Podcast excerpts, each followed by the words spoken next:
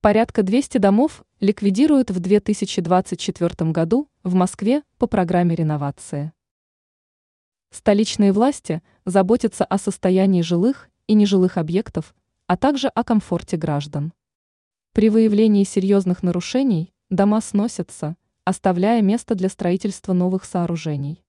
По информации РИА «Недвижимость», московский стройкомплекс со ссылкой на заместителя мэра Москвы по строительству Андрея Бочкарева сообщил о планируемом сносе некоторых домов. Отмечается, что в 2024 году количество таких объектов составит порядка 200 единиц. Бочкарев отметил, что за прошлый год специалисты ликвидировали свыше 200 домов.